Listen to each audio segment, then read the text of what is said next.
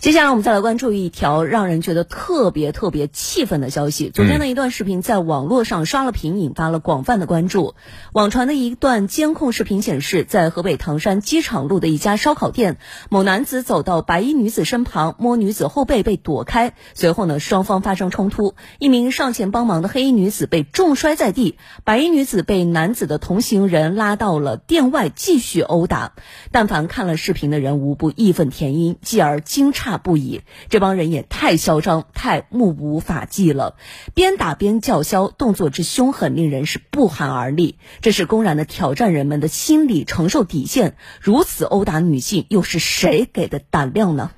那么，根根据唐山市公安局。路北分局的消息，经过唐山警方连夜开展工作，即抓获涉嫌在烧烤店寻衅滋事、暴力殴打他人案件的两名主要犯罪嫌疑人之后，啊，是在昨天晚上的呃夜间，唐山发布的通告，已经抓获了。陈某志和刘某在昨天晚上，在六月十一号的凌晨又抓获李某瑞等三名涉案人员。同时呢，唐山公安机关已经组织警力赴外省对其他四名外省籍涉案人员进行抓捕。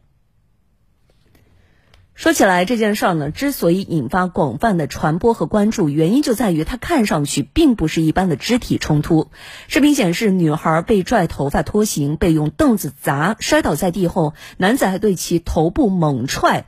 拽起头发再踹，有女生的头部被直接的撞在了台阶上，等等，暴力程度令人发指。中国人自古喜欢讲究大庭广众之下、光天化日之下、众目睽睽之下，原因就在于公共场合应该是安全的、有序的。在饭店这样的公共场合，在摄像头之下，并且有那么多人在场，几名男子依然是肆无忌惮殴打女性，动作幅度之大，用力之凶狠，令人震惊，令人愤怒。而在公众的印象当中，这样的恶性事件，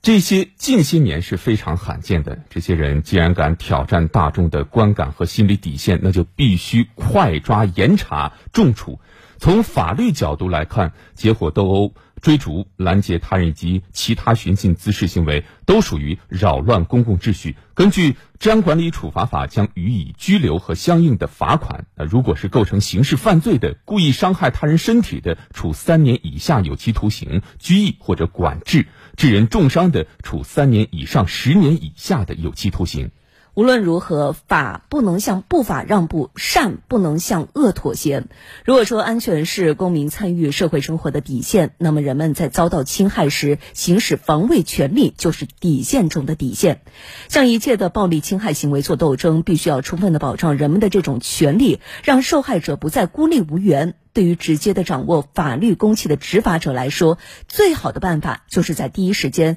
揪出承办恶势力。这起事件的发生也在说明，尽管我国的法社会治安持续的向好，但是仍然有一些个别的极端的治安事件，冲击着法治秩序和社会安定，危害着社会大局的和谐与稳定，损害着人民群众对于社会治安的观感。对于此类的违法犯罪行径，没有丝毫妥协退让的余地。